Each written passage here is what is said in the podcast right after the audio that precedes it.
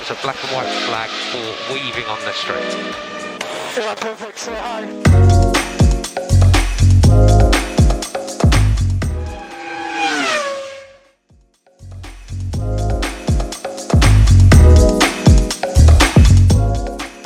Buenos días, tardes, noches, a la hora que nos escuchen y de donde sea que nos escuchen. Bueno, el día de hoy por fin damos inicio a lo que va a ser este podcast, a lo que va a ser Pit Lane Talk.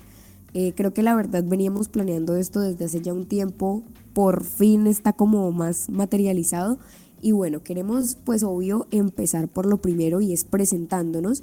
Mi nombre es Camila Espinosa y también estoy en compañía de Melissa Niño. Así es. ¿Cómo estás, Mel? ¿Cómo te sientes? Emocionada, nerviosa de todo. O sea, no es la primera vez que hacemos un podcast, pero sí es la primera vez que vamos a hacer un podcast desde cero, creado por nosotras, de estas mentes maravillosas que tenemos. Totalmente. Y es que lo que decía Mel, pues creo que no es como la primera vez que hacemos este tipo de cosas. Pues digamos que ya tenemos como canchita, ¿no? Por así decirlo. Pero eh, pues como que sí es ese momento en el que estamos haciendo full por nuestra cuenta, como desde un gusto muy personal, como lo es la Fórmula 1, obviamente.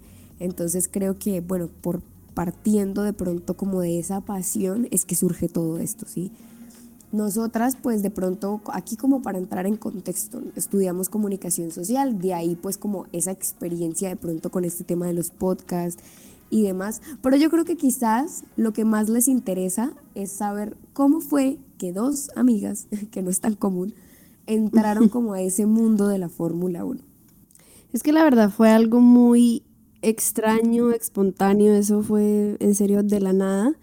Digamos que eh, hay que aceptar, yo por lo menos empecé con Drive to Survive, mucha gente lo critica y todo, y ahora entiendo por qué lo critican, porque la verdad es que yo lo empecé a ver porque lo vi ahí en Netflix y yo como que, mm, bueno, listo, lo empecé a ver y eso fue el año pasado, en pandemia. Imagínense, o sea, no sabía absolutamente nada de nada.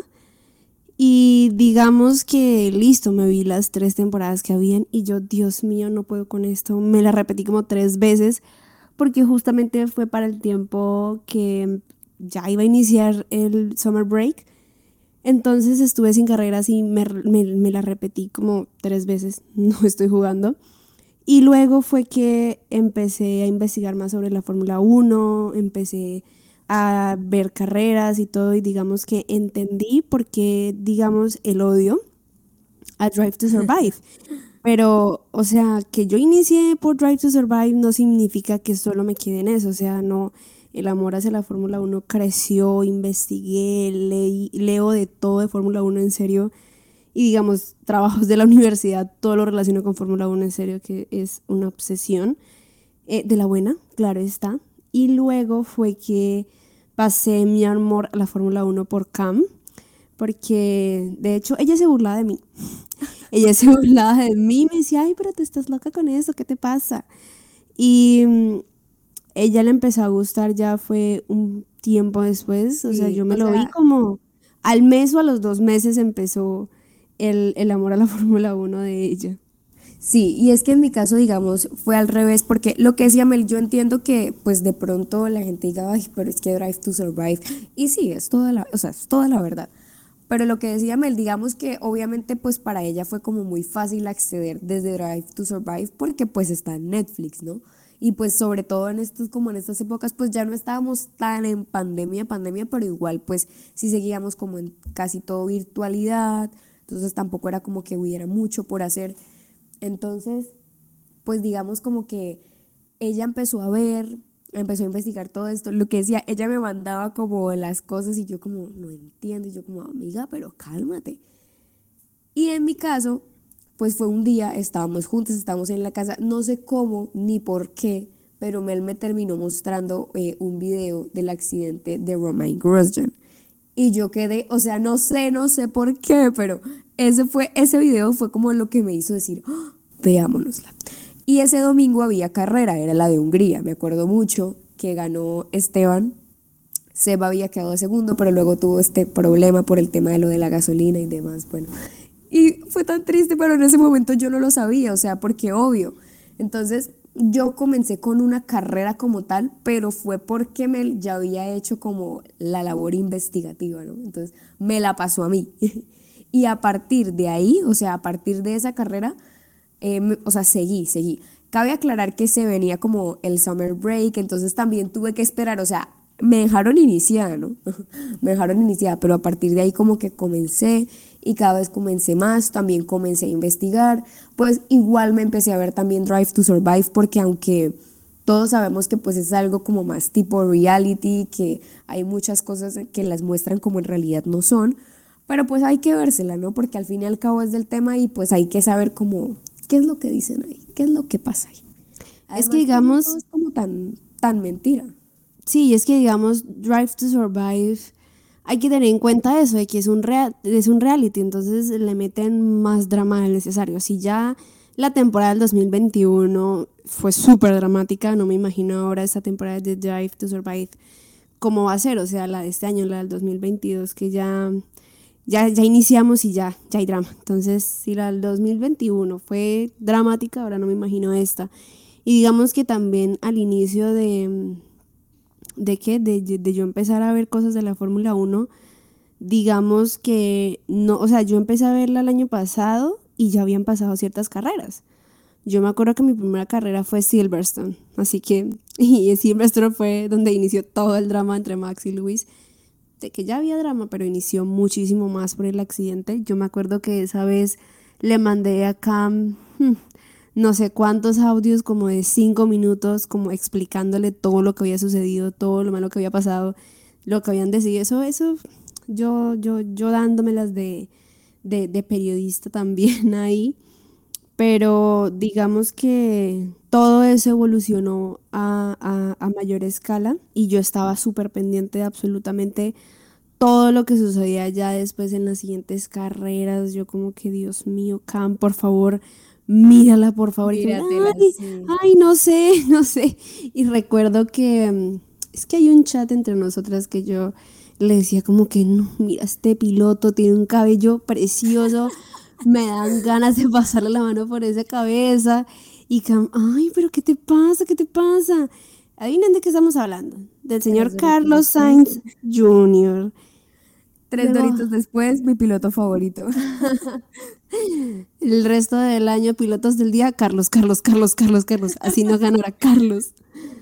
Eso fue un fue, fue amor a primera vista. No mentiras, amor a primera vista, no, amor a primera carrera. Porque después de la primera carrera fue que Cam dijo, ¡Oh! ya entendí por qué lo del cabello. Sí, y es que fue en la primera carrera me frustró mucho. Creo que de hecho toda la, toda la temporada, o pues la, la mitad de temporada que me vi, me frustraba demasiado porque Carlos no salía de entre el cuarto al sexto lugar. O sea, pues sí tuvo podios, pero, o sea, yo decía como la mayoría del tiempo, y yo, pero ¿cuáles son las estrategias que tú estás utilizando, amor? Porque, o sea, no, no, no, no. Y eso como que me frustraba mucho. Entonces como que no sé, es que yo ni siquiera sé, creo que de ahí fue como que nació eh, mi amor hacia, pues no tanto Ferrari, sino hacia Carlos, como que yo, eso me motivaba, el verlo como tan cerca, pero a la vez tan lejos del podio, me motivaba como a echarle ganas, como la barra, la barra. Y pues aquí estamos, ¿no? Y aquí ya ahorita viéndolo. Bueno, pero no, Ahora sí, pues antes de adelantarme, pues pasemos como a lo que es. En este primer programa queremos hacer como primero pues de pronto una recapitulación de lo que va de la temporada, porque pues la idea era empezar el podcast a la par que iniciaba la temporada, pero bueno, por diferentes cuestiones técnicas no pudimos. pero entonces eh, queremos como hacer esa recapitulación de lo que va para que, bueno, entremos en... Bueno, primero iniciamos con el GP de Bahrein, que fue el 20 de marzo. Que Dios mío, Jesucristo, qué carrerón, qué pelea, qué cosas, o sea, todo lo que pasó en Bahrein es sorprendente. Primero tuvimos que ganó Ferrari después de tanto tiempo, ganó Charles. Eh, y tuvimos el primer 1-2 de la temporada que fue Ferrari, que tuvimos a a Charles Leclerc y a Carlos Sainz Jr. y obviamente a Lewis Hamilton en el tercer puesto. Pero yo digo de que iba a ganar Max. Sí, sí, sí. ¿Para qué? Sí, o sea, es que, a ver, realmente Es, pues de hecho, en esa primera carrera como que hubo sufrimiento para Red Bull porque habían problemas como con los carros, con el tema como de la potencia. Algo Sí. estaba sucediendo y Checo iba muy bien. Checo se iba a quedar con ese tercer puesto. O sea, Checo la iba dando toda. El problema fue pues, como al final ya las fallas como que tuvo la, per- la pérdida de la potencia y pues eso como que le dio pie a Luis. Pero ha sido el único podio de Luis en toda la temporada. ¿Esperábamos esto? Por supuesto que no. O sea, Bueno, aquí antes de, de seguir, creo que deberíamos decir quiénes son nuestros equipos y pilotos favoritos, porque creo que ya se dieron cuenta que nuestro piloto favorito para nada es Lewis Hamilton. No. Porque, sí, es no. verdad, es verdad. Pues para mí, mi equipo favorito, McLaren. McLaren, McLaren, McLaren, papaya fan, lo que sea. McLaren para arriba y para abajo. McLaren, amo McLaren. Ya lo dije que amo McLaren. No, pero ya, listo, hablo McLaren. También Red Bull. Exactamente. Digamos que en mi caso, ay, es que no, la verdad en el caso de las dos, siento que hay como un revoltijo de equipos y de pilotos, porque bueno, mi equipo favorito es Red Bull. Amo tanto desde Chris como a Max como a Checo, o sea, todos me encantan, la dan, o sea, fan, Bull Forever. Pero eh, digamos que también hay, eh, por ejemplo, McLaren también me gusta mucho porque siento que es como de los equipos pues quizás más sanos, ¿saben? Como que no se siente de pronto esa rivalidad, esa toxicidad entre sus pilotos.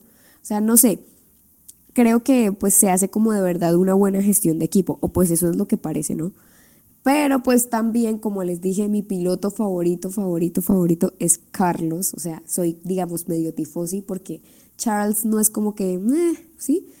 Y también, pues creo que, creo que ya lo que voy a decir es para todos, para todos los fans de la Fórmula 1, creo que esto es universal. Seb, Sebastián Vettel, no hace falta decirlo, creo que, pues además de que él, fue parte de Red Bull y además, pues los campeonatos que ganó fue con Red Bull, pero no sé, él tiene como algo que se hace querer de todo el mundo. O sea, dudo realmente que algún fan de la Fórmula 1 lo odie.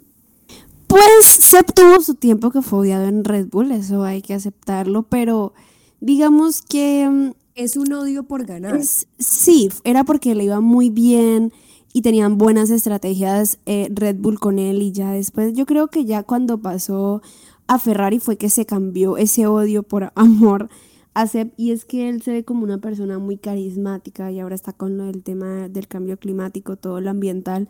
Entonces sí, yo creo que los que odian a Seb, eh, em, ¿qué les pasa? O sea, por favor, es Seb. No hay, no hay argumento.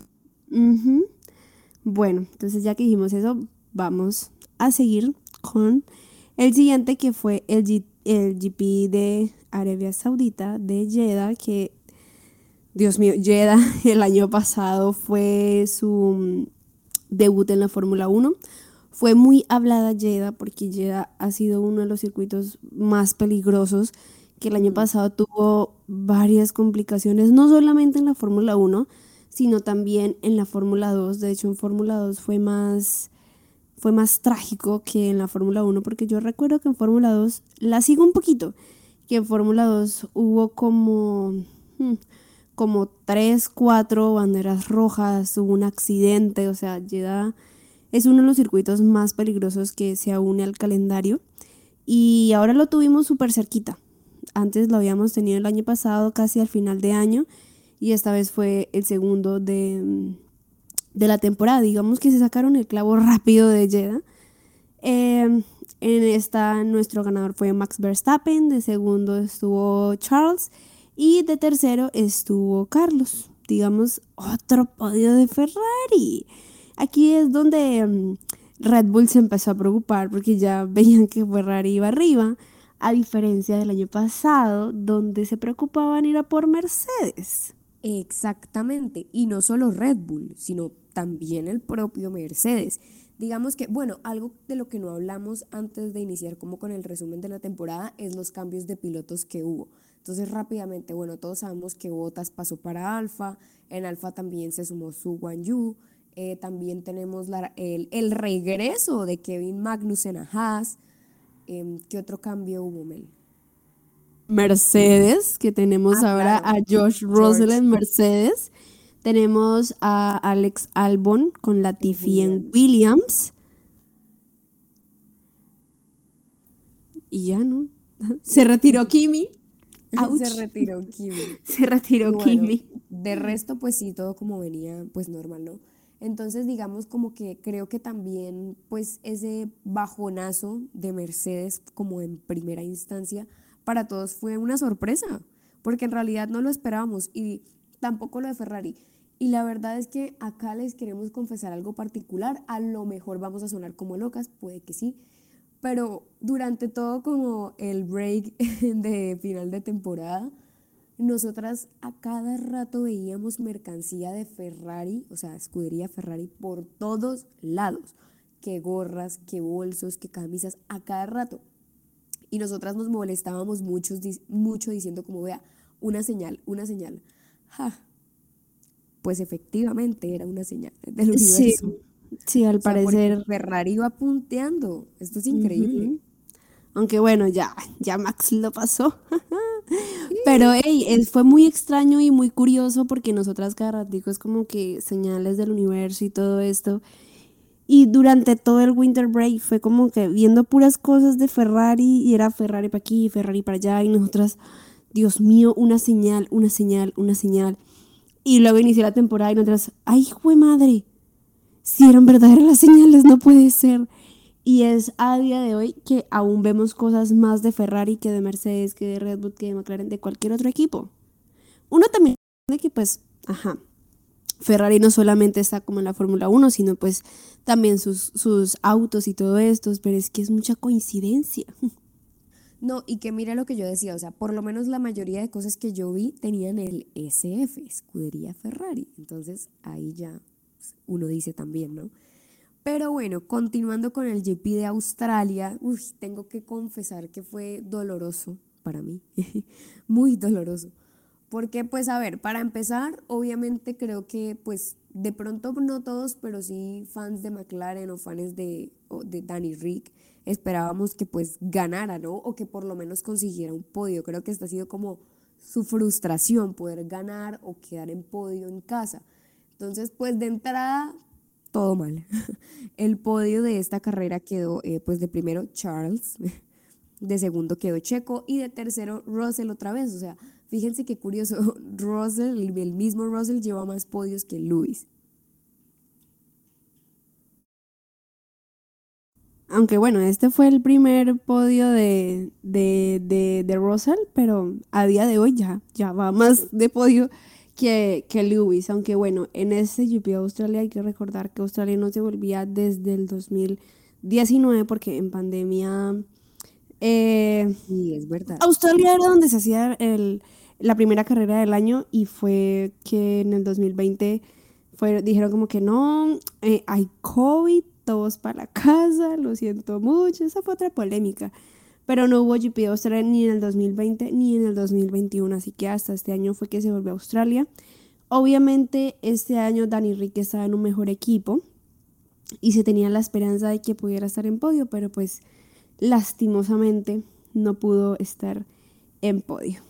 Y eso era lo que se quiere, digamos, yo creo que todos los pilotos quieren ganar en casa y más si hace dos años no compiten allá.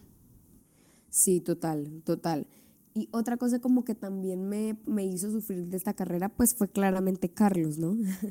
Todos sabemos que él tuvo problemas, quedó de 20. O sea, para empezar, algo que no esperábamos, obviamente por el desempeño que estaba teniendo junto con Charles. Pero bueno, esto fue como lo que sucedió en este GP.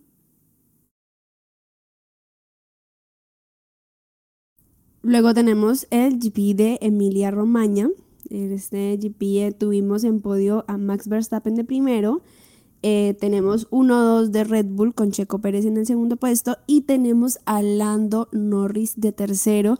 Este es su segundo podio en Emilia Romagna, el de Lando. El año pasado también quedó de tercero con McLaren en Emilia Romagna. Eh, bueno, mi piloto favorito es Lando. Sí, creo que eso no lo dijiste y cabe aclarar, aclarar. Sí, eso ahí también, como hay de, ay, ay, ay, también es fan de, de Lando, sí. En este GP otra vez Carlos tuvo problemas y no terminó, igual que Alonso. Y otra vez de 20. Sí, otra vez de Los 20. españoles se pusieron de acuerdo. Sí. Que nos retiremos, que nos retiremos. Se No. retiraron los dos. Pero bueno, Emilia Romagna también fue ahí con flashbacks de, de Spa del año pasado, porque hubo lluvia. Entonces, sí. digamos, estaban todos como que no puede ser otra vez. Ah, Here we go again. Pero no. Fue todo bien, no hubo nada mm, eh, como en Spa, que eso sí fue La traumático polémica de tu vida. la polémica de tu vida. Pero bueno, y ahora ya vamos a más cerquita, nuestro primer GP de Miami. Pero espera, Dios espera, mío. Antes, antes de continuar, aprovechando como el podio de Lando de Emilia Romagna, yo sí quisiera decir algo y es que eh, a pesar de que, pues bueno, de pronto con Dani no ha sido igual, Lando ha tenido un buen desempeño esta temporada. Le ha ido Sí. bien. O sea, ha tenido, pues, en medio de todo, en ocasiones ha tenido buenos puestos y creo que de pronto podría ser el futuro campeón. Lo averiguaremos. Por supuesto que sí. Bueno, aunque hay algo que no dijimos y es que McLaren bajó. O sea, a comparación del año pasado, sí. McLaren, McLaren inició súper mal la temporada porque en la primera carrera en Bahrein ellos terminaron Daniel de 14 y Lando de 15. Les fue súper mal. Y ellos mismos lo dijeron. Eso sí fue más que todo como por una cuestión de, bueno, de que algo pasaba con el carro definitivamente, porque mira que los dos, y aparte recordemos que Dani estaba enfermo, pues, prácticamente no había ni terminado de salir del COVID. Sí, en la segunda carrera Daniel quedó de 17, Lando quedó de séptimo, fueron los primeros ahí punticos de Lando en Australia. Bueno, Dani Rick no ganó, pero sí quedó de sexto y Lando quedó de quinto. Obviamente ahí yo creo que le dio algo en el orgullo porque tal vez quiso quedar más alto que su compañero de equipo, que Lando, pero bueno, ¿qué se puede hacer? Ya en el de Emilia Romagna, pues, pues Lando quedó en podio. Pero Danny Rick sí quedó súper atrás porque él tuvo el, el que se chocó con Carlos. Carlos salió y mm, eh, Daniel siguió, pero pues quedó de último. Pero bueno, él quiso ahí como para experimentar el carro para McLaren. O sea, porque todos carrera tras carrera, ellos siempre andan estudiando el carro. Entonces, como era la primera carrera donde había lluvia, entonces, no, salga papito y trabaje ahí en el carro. Sabemos que no va a ganar puntos, pero como para ver qué podemos hacer ya teniendo un gran premio donde haya lluvia. Ahora sí, a lo más esperado. El GP de Miami creo que, o sea, lo sufrimos bastante, pero por el hecho de que todo el mundo estaba ya, bueno, ay, Ay, pues sí. no especificamos, o sea, hablando de esto, creo que no especificamos que somos colombianas. Ah, no, Cabe ups. aclarar porque obviamente pues, el, pues de nuestro público va a ser amplio, entonces pues sí. De pronto creo que también vamos a tener que hacer aquí como quizás un glosario de expresiones para que quizás nos puedan entender Sí. algunas cosas. Pero bueno, lo que iba a decir es que sí, realmente este GP pues obvio al ser nuevo pues creo que fue como el furor, lo que todos esperábamos. Ese podio estaba hermoso, o sea, hablando del podio físico como tal. Y bueno, Y aquí ya, ¿qué? ¿Qué ibas a decir? que al ser pues una nueva carrera, todas las expectativas estaban súper altas.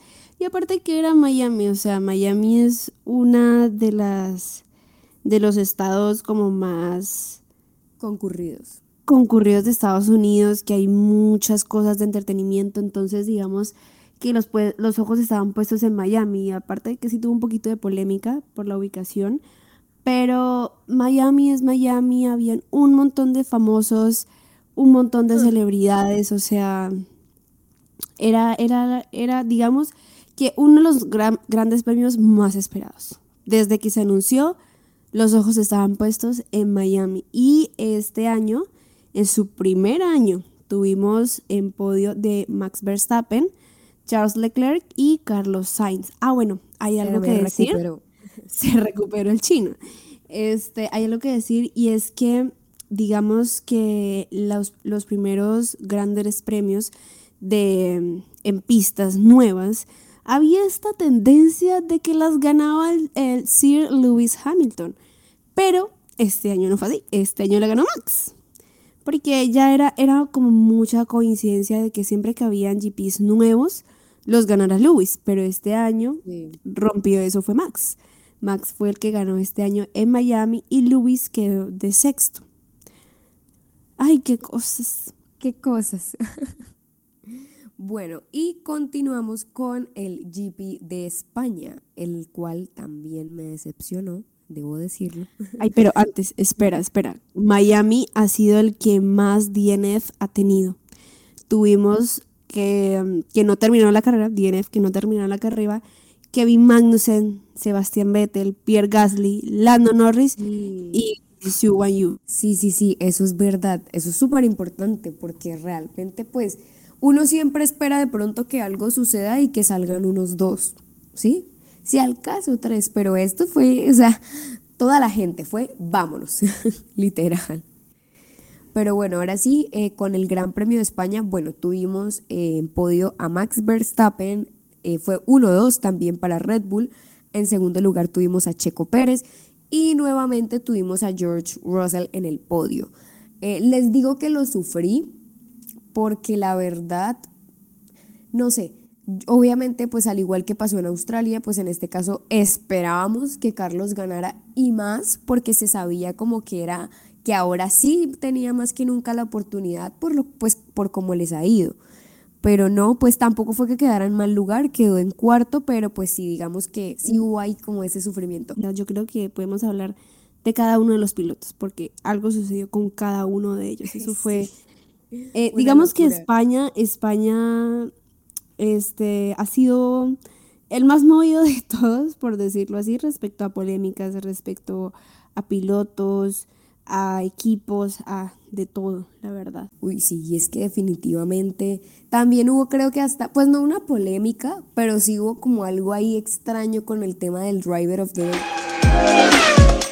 Pero bueno, eso ha sido todo por este primer capítulo de Pitline Talk. La verdad, pues fue como más una contextualización Esperamos que de verdad les haya gustado. Los invitamos a seguirnos en nuestro Instagram porque no solamente pues vamos a quedar en esto como un podcast, sino que la idea es em, compartir cosas con ustedes, compartir contenido eh, relacionado a esto. Entonces para que se enteren de pronto de todas esas cosas de la Fórmula 1, pueden seguirnos como arroba pitlanetalk-bajo en Instagram. Creo que por ahora en nuestro Instagram solo tenemos como dos publicaciones, literal tenemos como el logo y un reel y ya, no hay más nada. Pero no se preocupen que por ahí vamos a estar súper, súper, súper activas em, a partir de este GP que tenemos Mónaco. Así que ah, es Mónaco, que no se puede hablar de Mónaco. Eh, no sé, eh, creo que este episodio lo vamos a subir estos días o la siguiente semana, así que la verdad no sé, pero espero que em, que, nos sigan por ahí. Probablemente, después vamos a ver notificaciones y, ay, ¿de qué será?